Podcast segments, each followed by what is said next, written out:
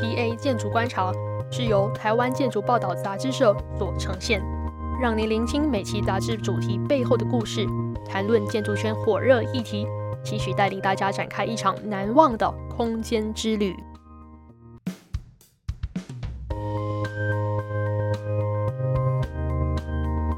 各位听众好，我是 TA 建筑观察的主持人静坤。那 TA 建筑观察是台湾建筑报道杂志社旗下的 Pocket 频道，啊，我们希望透过声音作为资讯传递的媒介，来打破纸媒的框架与局限。我们希望以更多元的形式触及大众的生活，拓展读者与听众对建筑空间的认识。那本集节目呢，我们邀请到台湾建筑杂志九月号的特刊主编姜玉中来跟我们分享由其策划的结构、构造、建构、构筑、结构与建筑的交织共舞特辑。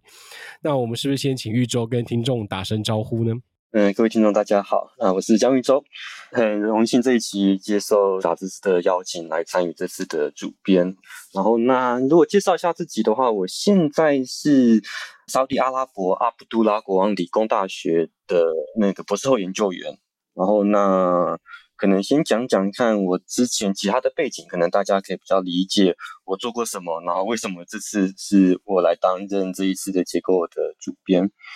嗯呃，我自己是台大土木系毕业的，然后以前在大学的时候就蛮喜欢去图书馆翻一些建筑杂志啊，去那个台大城乡所修课，然后也参与一些参与式设计的一些课程。修课过程中，觉得我们图做的比较好的是水利组的卡伟教授，所以研究所说就选了水利组。然后当时我们跟着卡拉教授一起负责课程改革。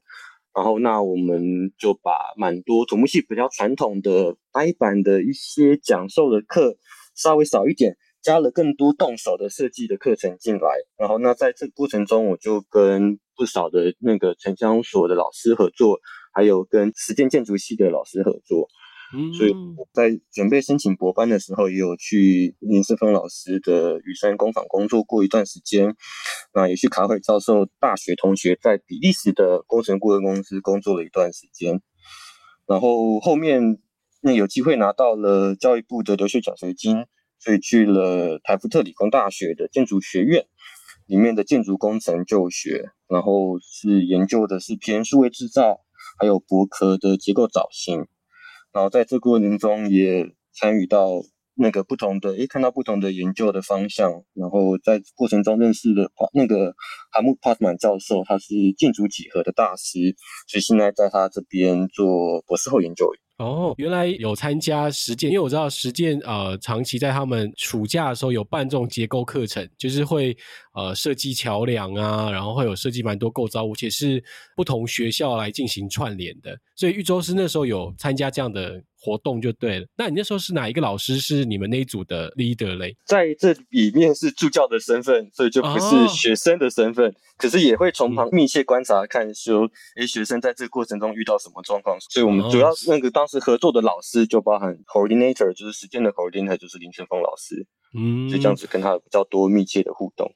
哎，那我好奇问一下，因为那时候为什么会念土木而不是念建筑呢？是因为呃土木特别吸引你吗？高中还比较懵懂无知啊，一部分是这样子说，然后另外一部分是因为那个我家里面妈妈是在营造公司上班，所以以前就有碰一点哎结构蓝图，然后觉得哎这些东西好像蛮有趣的，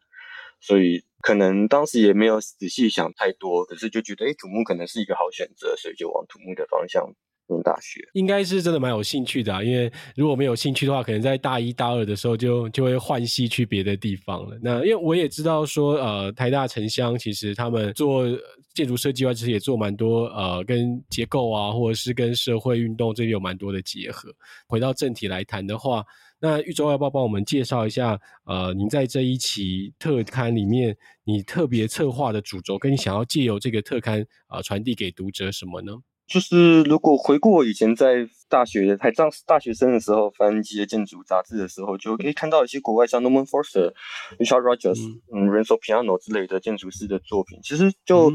以土木的学生的视角来看，其实蛮受吸引的。因为他们的作品其实大多很诚实的去表露结构，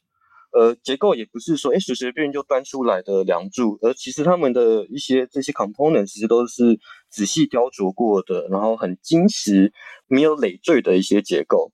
然后就觉得好像很喜欢这样子的风格，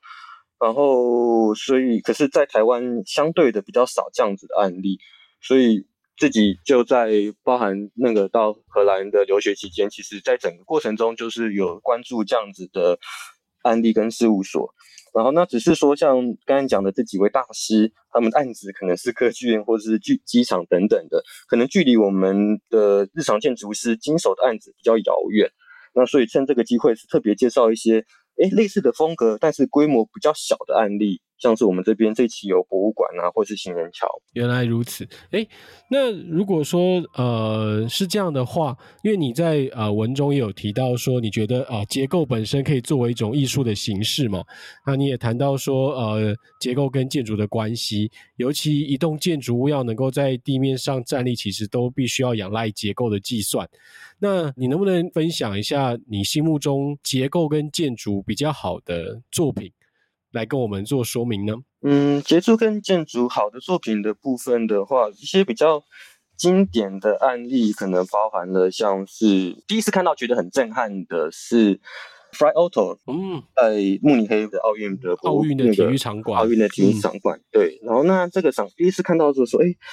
这么轻薄的结构量体，然后哎，透明的，它是亚克力的那个屋瓦。然后上面搭配细细的钢索的钢线，哎，这样子就可以把一个非常广大的一个结构撑起来。然后就觉得，哎，这个怎么办到的？然后大学生的时候就很很不理解，只是后面才慢慢后面阅读后面的资料才知道说，OK，它背后的结构力学的原理。然后就觉得，哎，好像研究是可以往这个方向进行。除了这个德国作品之外，那你有没有还有觉得，呃，在台湾有没有哪一件作品让你觉得，呃，它也具备有建筑设计跟这个结构工程师一起合作非常好的作品呢？台湾的话，如果看土木工程的话，其实也有一些不错的案例，比如说像是那个北二高的碧潭桥，其实我是蛮喜欢的桥梁结构。嗯、然后，那如果说以建筑的应用的话，像是大陆工程在民生东路盖的他们的企业总部大楼，姚仁喜建筑师的作品。是姚恩喜建筑师跟那个杰联的，嗯，之前是张敬礼工程师，他在美国 Arup 任职的时候，然后他跟那个姚仁喜建筑师合作，然后他现在自己也回来在台湾开业，然后那其实也是蛮有蛮精彩的一栋建筑物，就是它的柱子都在玻璃帷幕的外面。所以它的玻璃尾部内层，它在内部是一个通透的、没有落柱的空间。然后它整个抵抗横向力的 diagonal 的系统是放在建筑的角落，其实是一个蛮巧妙的做法。呃，我觉得是基本上是脱离一般教科书的标准样板，可是它又符合一些结构系统的原理在后面，所以我觉得是一个一个值得一提的案例。因为我个人啊、呃，也曾经去德国。看过刚刚的那个奥运的主场馆，我那时候到现场就觉得非常震撼哦，就是在这么大跨距的呃空间里面，竟然用这么轻巧的结构系统就把整个屋顶就吊起来，我觉得这这个是非常非常令人震撼的。而且他们其实到大概两年前、三年前去的时候，其实保养的还非常好，就是还跟新的一样。我觉得这件事情其实台湾蛮值得学习的。那我们其实也知道说，在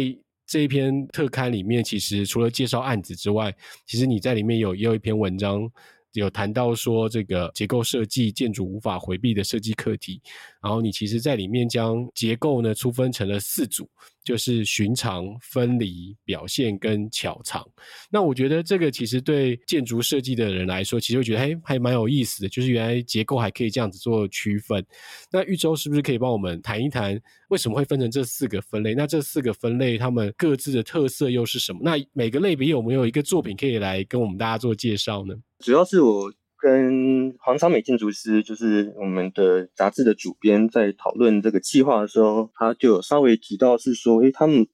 希望说，诶，可不可以讨论一下日本建筑师沙纳或那个或者是上纯元这样的设计？那我自己看到他们他的设计，我会用空灵去形容他们设计完整的一个视觉效果。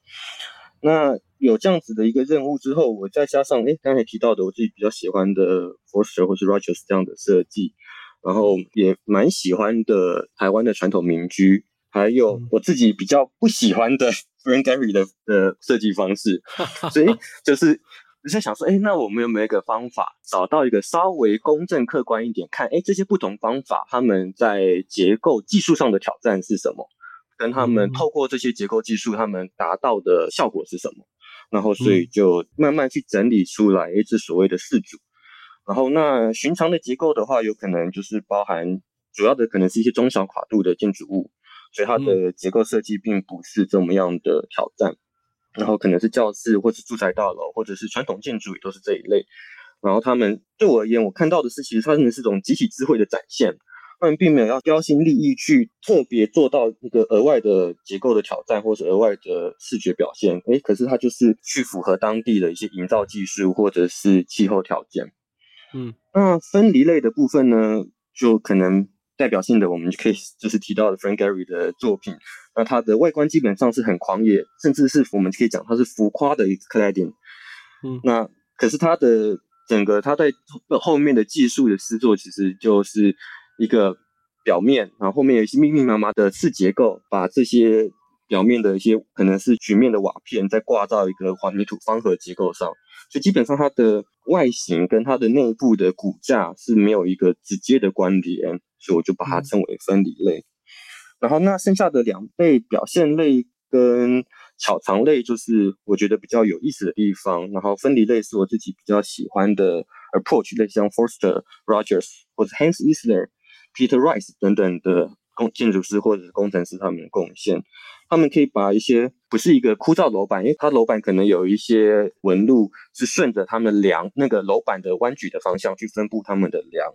或者是说，诶，他们就算一支柱子落在大厅里面，它的柱子的一些细节处理好，基本上，诶，它会变得像一个公共艺术般的一个雕塑，放在一个空间去提升这个空间的品质。然后这一部分的结构设计方法，我觉得可以引用。SOM 的合伙的工程师 William Baker 他说的一句话，他说他以前年轻的时候设计一个没有很好看的楼梯，可是他合作建筑师就教训他说，An engineer should design a structure like an architect would be ashamed to cover up。工程师应该去设计出一个建筑师舍不得遮盖的结构体。我觉得，哎，这个就很有意思，就是说结构可以做到我符合结构设计规范。但是其实可以继续往下一步去让它散发出一个漂亮的一个视觉效果，然后诶，大家看到这个设计都会觉得啊，我们应该开诚布公的把它当做一个建筑视觉表现的一部分。然后那我们的其中的第四类巧藏类，那它的代表的可能比较早一点的话，像 Miss van der Rohe 或者是莎娜麦达和斯希泽利卫，还有时尚纯也等人。那我感受到他们在追求的是，诶，想要把一些结构的量体尽量做的尽量细，比如说柱子，或是在外墙上面，他们可能用上的铁丝网之类的，让建筑量体好像灯笼一样的轻巧透明。那我觉得，诶，他们做的其实是利用结构原理和人们对于重量、对于那个力量的感官，去利用两者的冲突，去创造惊喜。那不过他们的建筑物其实也是实际上都是安安稳稳的站在地板上，所以他们在这样的设计过程中，他们必须要把失重的一些结构构件，其实要藏在一些可能观众第一走进来建筑物看不到的地方。然后那其实他们在布局上面，结构布局上面，其实也都有他们巧妙的用心。哇，谢谢玉州，真的很详细的介绍。那就很想要出一个考题给你哦，像。这一期其实介绍了呃，应该是很多件很不错的作品哦。那有没有办法，你可以用你刚刚的这四个分类来跟我们介绍一下这一期刊出的这几件作品呢？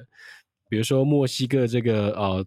Terry Reformer 这件作品，你觉得它大概会是属于哪一种类别？那这个建筑的结构形式又是呃怎么样？它在克服什么样的挑战呢 Tower Reforma 这个作品，我觉得特别有趣。它好像是墨西哥的目前的最高楼，所以它其实是蛮大尺度的高楼。然后它在基地上面的话，它在它的西南角有一个历史建筑，所以它在设计的时候，它没办法把，它也不应当把这个历史建筑拆掉。然后，所以他们最后再去选择结构系统的时候，他们就把房子的落柱只落在三个角落。西南角那个落柱就空下来，可是结构系统怎么办呢？它就必须要把整个楼板用一个悬臂的方式往西南悬挑，而放在东北的部分，它必须要放一个比较重的结构盒，所以它的电梯跟服务盒是放在它的东北角，用这样子去在结构上面做个平衡，但是又去表现了它对历史建筑物的一个谦让。而且同时，这个西南角也是面对他们这个基地旁边的一个景观公园，比较漂亮的一个都市景观的部分。所以我觉得他们在结构设计的部分跟它的整个布局，其实都考量了基地，然后也善用了一些力学上面的轻重的转换。然后同时，他们是墨西哥城，也是一个地震带的国家跟城市，所以我觉得他们在地震带上面用这么。视觉上面看起来这么特别、这么挑战的一个结构系统，我觉得也可以给同样是地震带的台湾一些启发。哦，原来如此。那在这一期特辑里面哦，其实呃。有两件作品哦，像是钻石交易所跟这个阿姆斯特丹的海事博物馆，都是在旧建筑里面植入一个新的呃结构系统。那你觉得，当土木工程师或者是建筑师在面对新结构跟旧建筑融合的时候，你觉得这两件作品有没有特别可以很重要让我们可以学习的地方，或者是说你觉得面对这样子的挑战的时候，要用什么样的心态来应对呢？他们这两件的基地，就是刚才提到的是历史建筑，然后他们都是砖石结构，所以砖石结构基本上在去抵抗横向力的性能不是特别好。然后他们垂直承载力多少都会有点空间，所以你可以加一些往下压的重量，可是不能加一些往侧推的力量。所以他们在去做设计的时候，他们必须去。限制这一个他们新加的结构体的水平力，因为他们都是设计了拱顶，那拱顶本身是够轻巧的结构，嗯、所以他们在垂直力的部分并不会增加原有建筑物太大的负担。那可是他们在水平力上面的话，就必须要透过结构造型，尤其是阿姆斯特丹海事博物馆的形体，他们必须要透过好的结构造型去限制水平力，不能去推侧边的墙。不然侧边的砖墙一推，它其实会往侧边倾倒的。那他们必须克服这些条件之后，他们也因为他们的结构系统是基本上是穹顶，所以他们可以把他们的那个钢构的构件尽量缩小。那不过因为在钻石交易所的部分，他们采用的网格是四角形的网格，所以他们在结构系统上面会稍微承担一些弯矩，面内的弯矩。所以他们的构建会受这样的限制，所以他们的构建基本上会比海事博物馆的来得粗，然后在视觉上面你可以看得到有这样子的不同。嗯、那但是基本上以这样的跨度的结构而言，他们毕竟是穹顶，所以就算是钻石博物馆的粗细而言，基本上还是算是轻巧的。那只是戏剧效果上面并没有到像海事博物馆这么强烈。我觉得刚刚呃，玉洲谈到了那个借由这个拱形的形哦，那个好像在建筑上面，我们就会说这是一个形抗，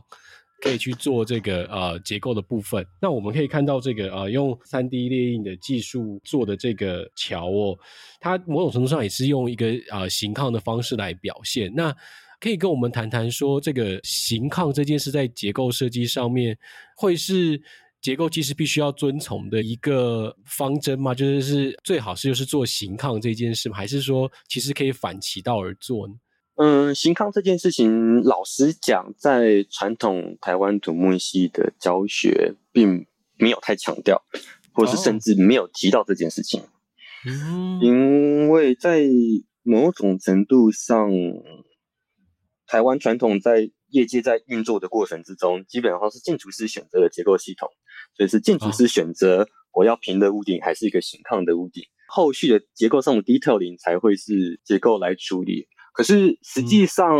这个假设跟两个不同专业的训练背景有一点出入，因为形抗结构如果要真的去找到一个对的形状，它其实背后的数理要求蛮高的。然后那可是台湾并不是所有的建筑系，他们的高中入学的时候，高中毕业的那个入学建筑系的时候，其实并不是所有建筑系都有采纳数学和物理。相对的，在他们的四年或五年的课业训练过程中，其实数理力学上面的训练可能也不是这么强，所以他们可能知道形抗这件事情，可是也没有在手边的有好的一些数学工具去协助他们真的去做到形抗的设计。那我觉得这一块是。结构其实是可以主动一点去跳进来，去探索这样的可能，甚至推荐建筑师在某些场合其实是可以采用这样子的结构系统。然后它在结构效能上面是比较节省材料的，所以在未来我们近几年马上面临的就是二零五零年，很多国家都宣称说要变成近零排碳的经济活动。那银建业当然是其中之一。那营建业怎么去节省混凝土的耗用，或是各种资源的耗用，其实也都是我们很大的一个课题。然后我们这一期收录的 Structures Bridge 也是大概在这样子的脉络之下去提出一个作品，说，诶，我们怎么用最少的材料、最经济的形状做一个行人桥？然后，那他们在这边也是运用结构造型，所以他们的混凝土块体之间是不需要任何钢筋的加劲，他们就是靠混凝土块体之间的压力去接着。然后他们他们利用 3D printing，所以他们基本上他们的混凝土看起来好像很巨大。可是它实际上内部是空心的，而它内部的空心不用考虑说我模板可不可以拿出来，因为它是 3D printing，所以它可以利用 3D printing 去达到它想要怎么去放那些空气在他们的结构里面，让这个整体结构是轻巧的。嗯，然后因为他们不需要这些钢的连接，也不需要混凝土在块体之间的胶着，是不需要砂浆的胶着，所以他们的结构其实是很容易拆卸。在异地重组的，所以他们也是在探索这样子的科技跟这样子的设计逻辑，应用在可能未来比较节能减碳的一个结构上面。了解，我觉得刚刚呃玉州这一题很一针见血的戳中了这个啊、呃、建筑师在专业训练上面比较。讲求美学啊，或者是其他相关的训练，可是，在结构系统的这一块琢磨好像比较少。那我们如果继续谈这个作品哦，其实，在台湾也开始流行用薄膜哦，像呃这次的作品的介绍有一个叫自由博物馆哦，它就是运用薄膜的材料跟结构来进行。那如果用薄膜的话，它的特色会是什么呢？那它的呃好处跟可以运用的地方会比较适合哪一种建筑类型？薄膜结构在台湾的话，比较常见的是可能在公园的雨遮，然后主要是一些张力的结构。然后那它这样子在应用的时候，基本上你要把那个膜绷起来。那崩完的形状，我们在几何上面会说它是 negative curve，就是它的两它会的曲率方向基本上是反过来的。所以它可能有一个方向，你去看到它是上翘的，然后你反过来在这个张起来的薄膜上面画个十字，嗯，十字的一边可能是上翘的，另外一边可能是下凹的。然后那这是一般的台湾比较常见的薄膜的应用方式是 negative curve 的 service。嗯。然后在我们自由博物馆这边比较特别，它其实是内部是有灌气的。它内部其实维持了大概大气压力百分千分之二到千分之五的一个正压，所以它整个内部其实是一个气球。嗯，它的空气其实是去顶我们的这个薄膜，所以其实它把空气当做结构体，当做沉重的材料，然后薄膜只是去把这个空气包着，不要让这些空气飞走。哦，所以这里是个蛮有趣的结构的使用方式。然后也觉得，哎，这是一个好的机会，介绍给台湾这样的应用系统。那这个会稍微麻烦一点，就是它在整个室内空间，它要有一个空气的 bump 去维持它的室内压力。然后在进出口的部分的话，嗯、要有一些旋转门的设施，去让往外的漏的风稍微小一点，去做个控制。可是因为，可是它加压并不是加压到特别强，所以其实这个控制在一般的使对一般的使用。使用者而言，可能不是一个明显感受这个气压上的差别。然后，那更好玩的，我觉得也值得一提的事情是说，因为他们这个自由博物馆，它在背后是纪念的是二战的时候的一个空降的活动，空降的作战计划叫做市场花园行动。嗯，所以他们基本上伞兵跳伞的时候，基本上也是大气空气去把整个伞撑成圆鼓鼓的一个香菇的这样的一个形状，然后。其实一样的力学原理是发生在我们这个自由博物馆的屋顶上面，去把这个白色的整个薄膜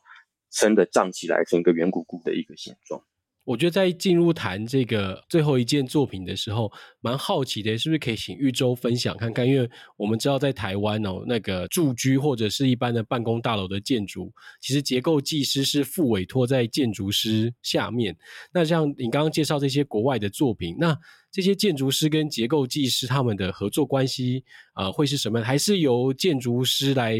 leader 整一个团队吗？还是其实他跟结构技师的关系是平行的？就这个合作模式跟台湾有没有什么样不一样的地方？我所认知到的是，我在比利时工作的时候，是他们的竞图阶段，如果是特别的结构系统，嗯，在竞图阶段其实就会把他们的结构设计团队放进来，然后我也在里面工作的时候也参与到一个他们是艺术表演中心的一个改建案，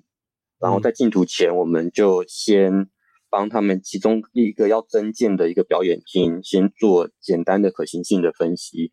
去并说，哎，建筑师的 vision，它在结构上面我们要怎么固定那个一个量体？这个量体它本身长得有点像香菇，底下只有一个支点，嗯，所以基本上看起来它是很容易倾倒的。但是它有个过廊去连接，它在比较高的地方有个过廊去连接到原来的建筑物，所以其实过廊这个过廊刚好有个宽度，所以我可以透过这个过廊的左边一个点，右边一个点。跟这个新的量体的正下方的那一个点，我有三个点，基本上我有 minimum 三个点，其实我大概就可以固定一个建筑体了。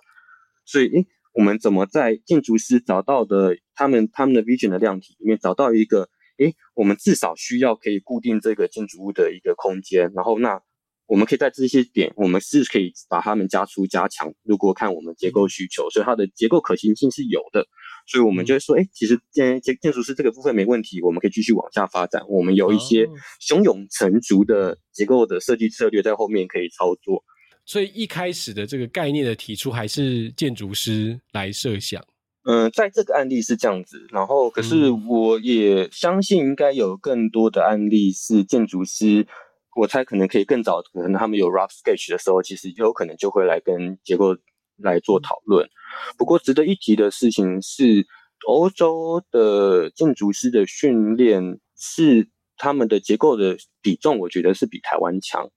我在这边比较容易遇到一些，哎，好像比较好对话的建筑师，就是他们量化的分析能力可能不是这么快，可是他们的直觉是大致上是有训练过，他们知道一些基本的原则是什么的，他们有掌握到。就是说，应该说他们啊脑中的那个资料库对结构系统的这个样式跟这个可以解决的方式是比较多的，所以他看到之后，他可能可以在脑海中找出比较多可以运用的方式，放在这个案子里面来设想。初步的感受是这样子，可是我并没有非常严谨的去访问，嗯，equally sample 各个建筑师，可能我遇到建筑师比较偏这样子的方向，可是是有这样子的。目前的暂时的心得，不过其其实是因为有时候在台湾也不能说是建筑师的问题啦，因为我们也知道这么啊、呃，一栋建筑物其实最主要还是仰赖业主的委托嘛，所以其实啊、呃，对业主来说，呃，钱花在刀口上啊，所以很多时候大家都是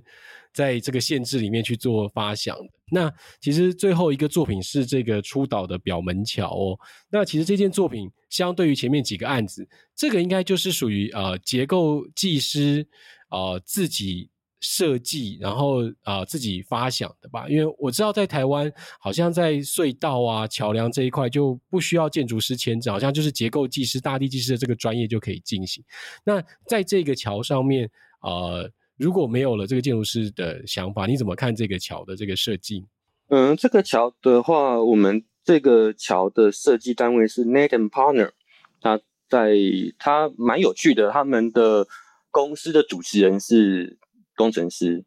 可是他们公司内部本身很多建筑师。然后出岛表门桥的话，呃，是他们日本工作室的主持人。日本工作室主持人其实是建筑的训练背景，是我们的那个渡边龙英先生。我们在本期也有跟他做一对一的访谈。然后他另外一位主要的设计师是 Knight & Partner 比利时总部的主持人 Laurent Knight。然后，所以他算是工程背景出身，所以他们其实刚好他们在发想的过程中，就是一个工程师搭配一个建筑师一起去发掘他这这个基地。然后他们基地这个基地有一个挑战，就是他们是出岛是一个历史的聚落，然后他们要连接到他们旁边的江户町城市的名字，我突然忘记了。可是这个岛要连接到他们对面的江户町的这个部分，然后那江户町的部分可以放大的结构体，可是出岛这部分，因为它有一些历史遗迹在地底下，所以他们不方便在这边做太大的基础，挖在这个底面，所以他们在设计的时候就类似运用有一个悬臂的原理。譬喻的话呢，它大概是一个钓竿，它从江户町这一岸用比较重的结构，那个跟基础去拉一支轻轻的那个拉一支钓竿，然后把对面的点点到这个出岛这个上面来。所以它在结构上面，它也是一个用一个轻重转换的不放，把重的基础放在江户町这一岸，然后完成基本的结构需求定下来之后，它其实它在后续的一些。材质的选择，跟它中间去安排他们的钢构的加进板，其实都蛮符合周边日本的建筑背景，所以它远远看这座桥，远远看的话，其实基本上是融合在整个环境地景中的。所以其实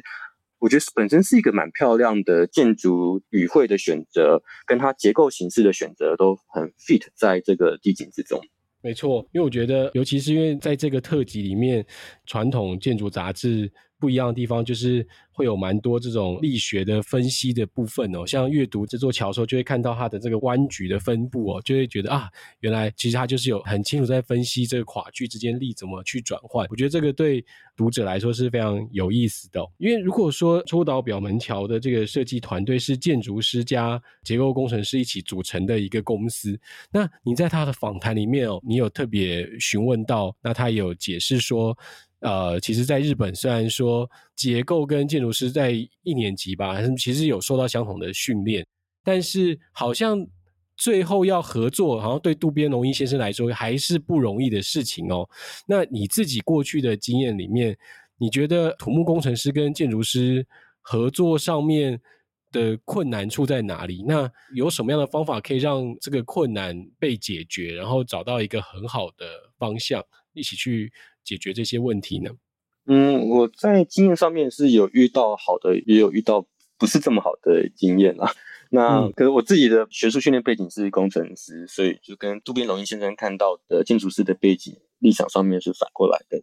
嗯、那不过我单纯就我在跟渡边龙一先生的访谈的过程中，其实我就很明显的可以感受到，他渡边先生心中是知道，哎，整个力在他们的结构里面是怎么流动，怎么样的扭矩、弯矩。怎么支撑？所以我设想，如果我跟渡边先生合作，诶，他当建筑师，我当工程师，好，我猜这应该是一个会是相当愉快的，因为毕竟大家都有共同的语言，然后大家也都可以去了解一些基地的一些特质。那负面经验也是有了。我要分享的一个是我在学术上合作的故事。那我是遇到一个建筑师背景的老师。那他在去设想一个研究计划，基本上就是集结各种期望啊，所见主要有各种反映使用者的能力，可以为使用者各种客制化打造，然后可以在环境中截取日光啊、气流的各种能量。所以他写的讲的 vision 好像比好莱坞的电影还要更科幻，然后感受到好像是说，哎，好像他只要能够把这些要求 specify 出来，工程师就可以 surprise 你的 fix 所有各种技术上的挑战。可是。好像就稍微欠缺的一个理解，知道是说，哎，现在技术能力的局限是在哪里？然后到底要怎么样去让这个技术可以应用到更宽广的空间？这些科技的突破要怎么去推进？其实好像没有这样子的的理解跟认识，就会觉得，哎，在这个谈论过程中，其实就是感受到一种牛头不对马嘴。我会感觉在那个过程中，工程师就是有点爱莫能助。OK，这些东西很好，有这样的方法，我也希望也可以有这样的建筑物。可是我们 how to do that？可是我们要用什么样的技术去办到这件事情？需要有人回答。可是，嗯，可是就在那样的当合作的过程中，其实是一个无解的过程。也就建筑师用太过抽象的形容方式，但是他没有办法用很具体的怎么执行方式来跟工程师讨论。这确实是蛮大的一个挑战，因为就我所知，其实建筑师跟业主在讨论空间，未来建筑物完成之后的空间的氛围是什么，其实有时候一般人也蛮难去感受，在还没有完成时也蛮难搞。其实这就是每个专业之间或者使用者之间一个还需要更多沟通跟学习，才能够弭平的一个隔阂哦。那玉州有什么样的方式可以建议说他们去解决呢？我看到的困难主要一个部分是双方可能没有共同的一些知识背景，所以我期待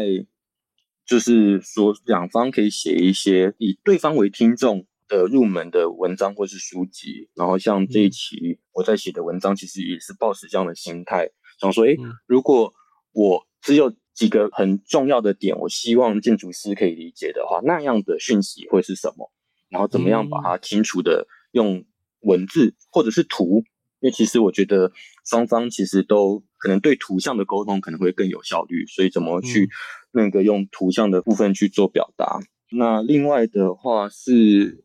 我们在去面对未来的时候，其实那个这种很 ambitious 的 wish list，这种很天马行空的对未来的想象，其实是在所难免的。但是如果我们有这些想象，这些想象可能有在技术上面有造成一些互相排斥的时候。其实我们必须要能够去做一些选择，哪一些我们要优先符合，嗯、哪些我们是次要符合。嗯、那如果说这个这个顺序可以整理出来的话，其实了解 contradiction 的人，了解那些后面背后矛盾障碍的人，就可以知道是说，OK，如果我们鱼与熊掌无法兼顾的时候，我们究竟要选谁？那我们要用什么样的 solution 去面对这个基地的挑战？那可能那样的讨论会更 productive。那如果只是说，哎。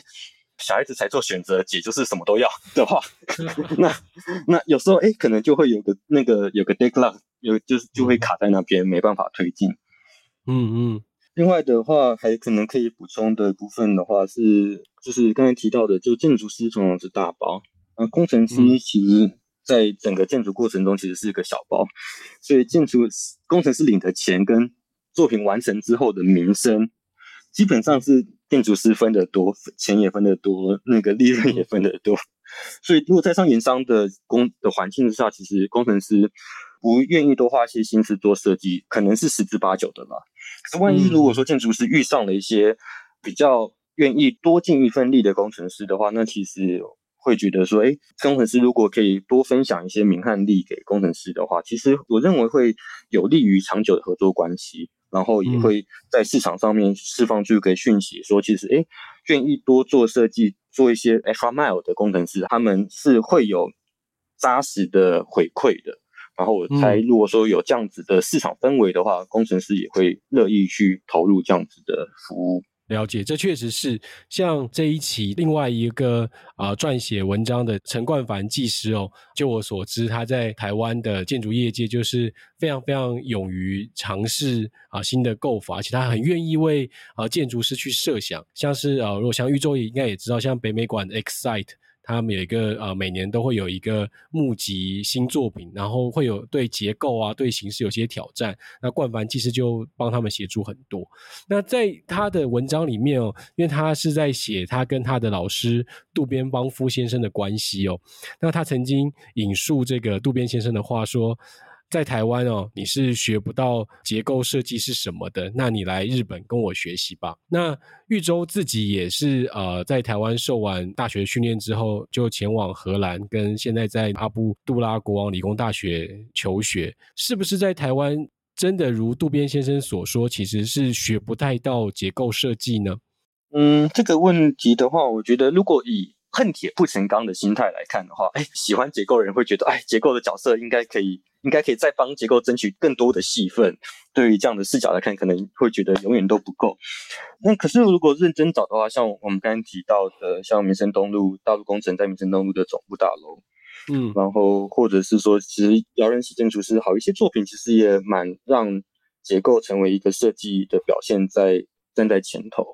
然后如果时间看久一点的话，前个世代也有傅基坤工程师跟修泽兰建筑师的搭档。嗯也在台湾贡献了不少的结构，那个有趣的结构。那如果我们看大一点尺度来看的话，那个土木工程中的结构设计，像是北二高的碧潭桥，刚才提到的，嗯、或是高屏溪国道三号高屏溪桥，其实就比国道一号前一个世代的的桥梁其实漂亮很多。然后国道一号那个五羊高架桥的在景观设计上，其实也比西武高架好很多。那还有再加上近年的高铁站。捷运设计，其实我们时间放长一点来看，其实我们的结构设计已经在改善了，已经在更多的表达、更多的美学的思考、更多的比例的思考。那台湾的建筑尺度的结构设计，相较之下，跟日本、欧美的确是比较少。然后在台湾学不学得到，我会说可能学得到，但是因为在刺激跟案例比较少的情况之下，我觉得去欧洲、日本学得比较快，应该是真的。嗯、然后那刚才那个提到是说，那如何改变的部分的话，我会觉得是说，如果我们缺乏的是这样子的案例跟刺激的话，我觉得公共工程最近在推行的统包。嗯，可能会是一个契机，就是国外的一些研究认为是说，传统设计的时候，如果我们把设计跟施工分包，嗯，这样子的发包形式会间接鼓励传统的制式工法，因为我设计商就比较会采用传统的工法，这样在发包的时候去确保说，哎，有足够够多的营造厂会来投标。那相对的，如果是统包的话呢，比较能够鼓励非制式的新工法，因为设计跟施工团队是一体的。我只要有一组设计跟施工，我们两个人同意，我们采用新工法，我们就可以把这个 proposal 放到业主面前，说：哎，我们认为这个基地适合采用这个比较特别的工法，为什么？为什么？为什么？然后也的确，这个论述如果一旦是有理据的话，其实很容易会被采用。那本期收录的钻石交易所其中的它的增改建案，它的玻璃穹顶，它的增建的就是一个统包商 a r c a Cube 负责，它本身有。钢构的钢构厂，它本身有那个参数化设计的团队去把那个设计 detail refine，然后让他们他们也自己有钢构厂，所以他们自己的钢构生产也知道说，哎，到底怎样的几何 detail 是做得到的，怎样的 detail 是做不到的，所以他们可以密切的沟通去协调。这样我突然间想到了，就是那个高雄的试运主场馆的设计，我记得好像也是一个统包案，对不对？做这钢构的这个屋顶。对，那也好像是一个统包案，因为其实呃，谈到统包哦，其实这个议题最近在台湾的建筑圈讨论蛮多的。因为，可是我觉得玉州提供了一个另外一方面的观点，我觉得也非常有意思。但我觉得这都取决于说业主编列的预算。是不是足够了？因为然后以及当然是营造厂怎么去控管这件事情，这是一个非常有意思的议题哦。那如果我们等下谈这个哦，就不会不知道飞去哪里哦，所以我们不能谈这个议题。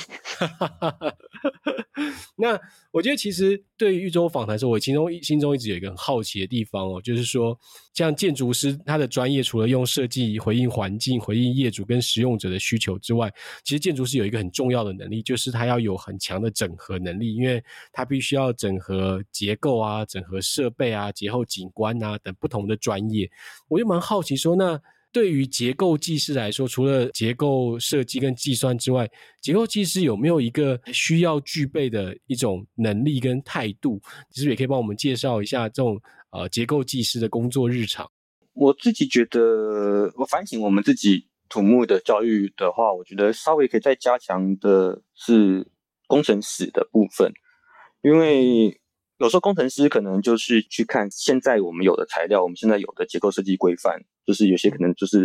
on the moment 的东西。可是实际上，如果我们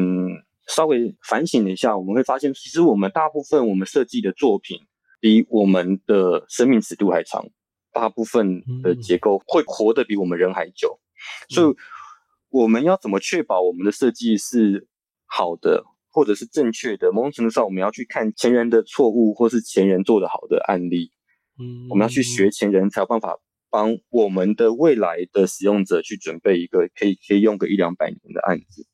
可是实际上面的话，一个建筑案，建筑师事务所得标到监造完成，可能是数年完成一个案子。可是结构技师经手一个案子，如果说只是一个在已经得标，然后在 final。那个 design development 的部分才把结构技师邀进来，那结构技师可能经手这个案子可能是几周到几个月的时间，嗯，嗯，所以这个时间上面，结构技师的确是没有太多时间真正去跳进去这个设计案去想这个设计案独到的问题。如果我们只给了几周几个月的时间，基本上我们就只能回答这些制式化的、符合结构规范、符合这些数字量化的分析，因为这个才有办法处理完，嗯。那可是，如果说去讲工程师日常的话，那因为工程顾问公司像刚才提到的，有一些像桥梁、一些公共建设、隧道等等的，基本上是工程师独立签证的。然后那这样子的案子，基本上基础建设里面，工程师也要做一些基地的分析，然后预算跟施工的整合考虑。嗯、所以其实工程师在基础建设的工程，其实也有非常复杂的高度的整合要去处理。嗯、那在建筑师合作的案子中，可能就看工程师参与的那个范围。那主流的话，有可能就是偏重结构的计算跟分析。然后甚至或是是在跟建筑师在梁柱的尺寸上面 进行讨价还价。这个我因为我过去呃我自己也是建筑的训练背景，那我其实也比较常跟啊、呃、建筑师做访谈，他们有时候也有意无意觉得他们都希望柱子再细一点啊，或柱再怎样，可是好像结构技师会跟他说啊不行啊，这个啊算不过啊，或者什么样的状况，所以我觉得这两边可能都还是会需要更多的时间的讨论跟磨合哦，因为。我觉得两个专业一定要一起努力，才会把建筑做得更好哦。我觉得刚刚玉舟有提到，在台湾曾经在雨山工坊工作嘛，那我知道林胜峰老师基本上其实是对构造系统很有想法的。像他最近呃去年完工的这个波光市集哦，就在玩这个呃柏科的混凝土跟这个呃木头的这个其实形都非常有意思的空间，可以帮我们谈谈您跟盛峰老师工作的时候，你在他的事务所里面是负责什么样的一个角色？怎么跟他互动？在林胜峰老师事务所那边，我主要参与的案子是参与到的是新竹的转运站的风雨走廊的一个钢构的顶棚。在这个案子里面，其实老师一开始就是有提出一些发想，就是可能用折纸的语汇，用钢构来做，就是比较 rough 的 idea。可是后续的话，其实是那个老师其实很喜欢把 detail 做到很精致、很漂亮。嗯，然后那学生基本上。大部分的工作室的同事，其实好一部分是实践的学生，嗯、然后我自己也算是、嗯、当时也算土木系刚毕业的学生，所以好像有点像是同学们一起在工作的感觉。那我们的同学就一起在讨论，我们这个结构顶棚有什么样的一些克服挑战。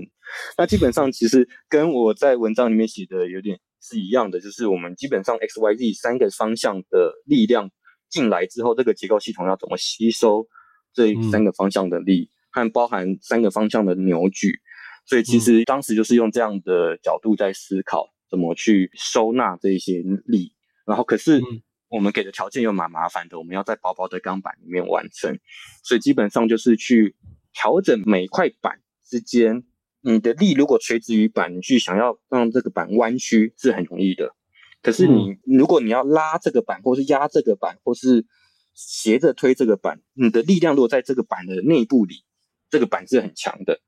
嗯嗯，所以我们的这个设计就是让板跟板就不能完全平行，要让他们有一些不同的折角，去让它他们的 A 的板的弱由 B 的板的强来互补，然后他们这样子去一个强的方向去补另外一个人的弱的方向，让他们去彼此搭配。诶，虽然他们好像个别都有弱点，可是他们组成了一个团队。是一个无坚不摧的团队，嗯、所以大概是这样的设计脉络在它背后，所以我们可以完成六厘米还是八厘米以后的不锈钢板，然后透过折的方式，嗯、然后去完成结构的传递，然后去遮阳、去排水、去一气呵成的去、嗯、去做完这个案子。然后在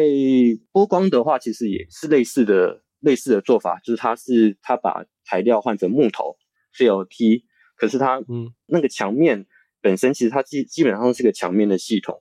然后去淡化柱子的存在，嗯、然后去用不同的角度去让不同的方向的水平力也是一样，薄薄的木板，可是用不同的角度去让它们有个互补的功能跟作用。这两个案子我都还蛮喜欢的，尤其是除了那个之外，在新竹护城河沿岸的这些小的公共的服务空间也做得非常棒。其实玉洲在做这个特刊主编之前，其实也曾经接受访谈，谈到这个机械手背哦，谈到这个呃新时代的这种工程的这些技术进来之后，对工程界造成什么样的影响？那刚刚您前面有介绍过这个桥的部分哦，那您觉得在这种呃参数化软体啊、机械手背啊、三 D 列印这些新技术的出现，它对于建筑跟结构专业，在设计施工或环保上会带来什么样的改变？那这个改变是正向的吗？或者是说，你觉得这个技术在现在是成熟了吗？嗯，整个营建业在美国，我们称为 AEC 产业，就是 A 是 architecture，E、嗯、是 engineering，，C 是 construction。嗯、那其实营建业整体整个产业要往参数化转型的话，基本上是这三个阶段缺一不可。那其实我们在现在看到的是说，哎、欸，建筑的热情很强，去往参数化、往自自动化的部分热情很强。可是工程跟营造这个部分稍微比较。迟疑，还没有那么 active 的去去 involve 在这一部分的发展上面。可是实际上我们在欧洲也可以看到，其实有一些先锋的业者都已经引入参数化设计。那我们刚才有提到的钻石交易所上面的 Arc 那个 Arctube，他们就是利用大利用参数化的团队。那另外值得一提的话，还有一个是瑞士的顾问公司。他们不是单纯做 engineering 的顾问，嗯、他们是做整体的系统顾问。他们 design，他们公司叫做 Design to Production。嗯，那他们就常常跟像日本的板茂建筑师合作，一些在那个梅斯分馆，啊、没没没弄错的话的话，就是 Design to Production 在背后。嗯，就是木构造的那个嘛，是是吗？是它的那个大木构造的那个。对，它的大致上是一个六角形的 mesh，然后去再做一些起伏，嗯、然后有一些挖空的部分，有一些方形的量体从它们的那个凸出来。嗯，然后那这个案子的话，就是这个瑞士的顾问公司在后面。其实，所以他们的工程跟营造的部分，其实背后有一些公司，那有些已经开始在尝试在往在往前走。嗯，然后那台湾的部分的话，刚才讲的 architecture 的部分。走的比较前面，那我们有淡江的陈老师、但、嗯、台科那个施老师等等，嗯、还有交大逢甲、成大也都蛮多团队去投入这样子的参数化设计。那 engineering 跟 construction 这工程跟营造的部分，我目前还没有注意到台湾特别突出的团队。如果各位听众如果有要补充的话，欢迎来信告诉我。我也很好奇。这么害怕？我我两个问题啊，第一个是说，为什么营造跟工程这一块会比较迟疑，就是转型呢？你觉得他们考量的是什么呢？或者他们觉得挑战在哪里？所以他们还不愿意这么快的往参数化这边迈进？我觉得营造跟工程，因为我我自己看到的事情其实是建筑其实相对有热情，看到一个。嗯诶，这个特别有趣的东西，就很热情的可以往前尝试。然后工程跟营造这部分就稍微再商言商了一点。如果有案源，哦、如果有有有有那个有好的工程设计经费，那我就、嗯、或是工程经费，他们才愿意投入。所以其实对于营造跟工程而言，这部分要开启的话，其实是业主。业业主如果有有一部分的业主愿意往这个方向做，然后愿意出一部分的钱去鼓励这样子新的研发，会是一个动机，会是一个动力。但是我自己感受到的是，参数化跟数位化的部分，在未来其实是蛮值得期待的。一部分是因为台湾包含东南亚，在未来十年人口其实。十年之后，人口就会走下坡。台湾人少子化，东南亚其实也有少子化，所以整个东南亚其实人口也会在十年后也会走下坡。所以我们的人口劳动劳动人口基本上是缩减的。然后本来我们现在有好一些公共工程的劳动力，其实是透过东南亚补充过来。嗯，可是他们自己本身也要即将面临那个人口走下坡的压力。所以怎么去用自动化的研发去节省一部分的劳力，或者是增加。让他们的那个银建业的劳动条件比现在变得更好，其实这个是一个非常重要的课题。那当然，可是这个部分就可能不会像参数化设计一样这么样的浪漫。嗯，可是可是银建业的自动化这个比较扎实的这个技术的革新的部分，其实也有人在尝试。可是这个推可能力道应该需要再更强一点。确实，因为像我们在台湾，其实因为近年因为 COVID-19 的关系，这个缺工或者缺材料其实是蛮大。然后尤其是台湾的房价又很高昂，所以确实有一些建设公司开始试图要朝这个呃模具化，或者是呃相对于这种比较系统化的方式转型，来降低他们的营造成本。那当然，他们也在提倡说，看能不能推出这种可负担式的这种住宅啦。但是当然。目前只闻楼梯响啦，我也很期待 这件事出现。那我刚刚就在提到想到说，哎，其实，在台湾应该这十年吧，包括台中歌剧院、高雄卫武营，或者是今年欧马的这个。北艺中心其实都应该是有看得到这个呃参数化设计跟这个营建系统，应该也有引进这些新的参数化新新的这种 BIM 的这个技术去里面做营建。你对这几个案子有有什么样的想法吗？或者说这是不是就符合你刚刚提到说，诶，在台湾好像没有看到啊、呃，对专注在这一块的呃建设公司或者是营造厂？我站在学术界的部分呃、嗯、的话，我可能就是以看文章、学术文章发表为主。然后，那业界的采行有些，有时候业界其实可以走得比较快，嗯，因为他们可以更快的去使用先进的 BIM 软体之类的。那只是我们刚刚提到的话是，就是以这样的科技的应用当做学术研究的，好像没有到这么突出啦。哎，所以玉州是到这个阿杜拉比光去多久了？我今年五月才到，今年五月才到，嗯，对对对。所以，所以预计要念几年？这边的工作可能年底这边就会结束，然后、哦、所以就会回到台湾来。对，明年寒假开学，我会在中兴大学的土木系任教。哦、任教啊，台中好地方。哎，其实玉州，我们今天啊、呃，其实大部分的题目都已经问完了。那有没有你觉得说，哎，其实刚刚前面你想要讲，但是啊、呃，我没有问到，你还是很想要分享给听众的啊、呃，也可以补充给我们，让我们了解。我自己是是觉得说，我们在收集案例的时候，自己有点可惜，我们漏了木结构、嗯、啊。哦，那刚才提到的是银建业，二零五零年也需要去达到那个近零排碳。嗯，然后那其实木结构其实是一个已经是成熟的技术，那只是在台湾的推广应用稍微慢了一些，然后。觉得哎，我们好像可惜没有把木结构放进来。那不过也还好，今年交大建筑的团队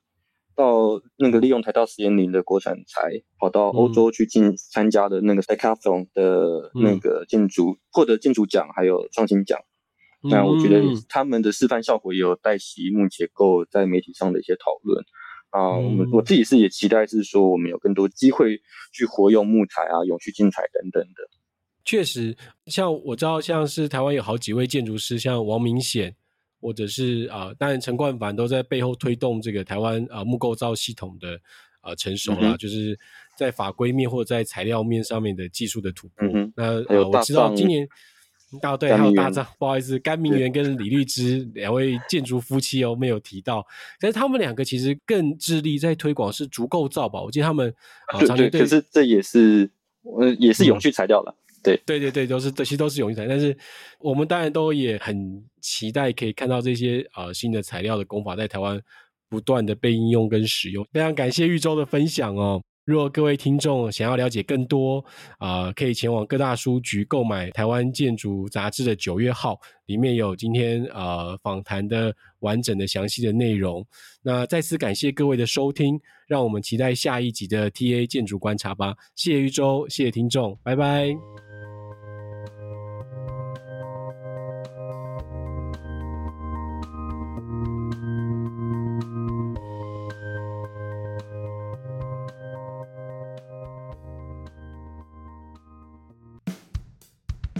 在此也跟我们的听众朋友分享一项国际建筑竞图消息，由澎湖县政府指导，雅果集团亚青海洋文创股份有限公司主办之二零二二青湾山城 Villa 国际竞图火热征件中，广邀国内外建筑专业者与相关科系在校生，共同为打造友善环境建筑园区，响应国际循环经济的潮流，提出设计方案。有兴趣参加的朋友，可到 www.ta-mag.net 或点击本集节目资讯栏的进图官网链接查询详情。澎湖岛屿循环经济，迈向永续循环之道，非常欢迎您在二零二二年十月二十日前投件参赛。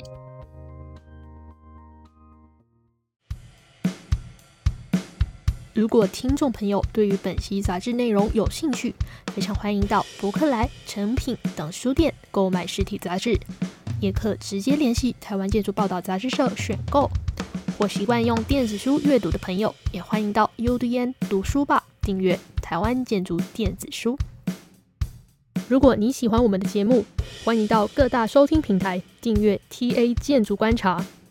如果你是在 Apple Podcast 收听，请留下五星评论，告诉我们为什么你会喜欢。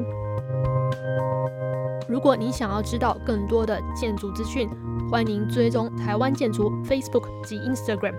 连结就在我们的节目资讯栏。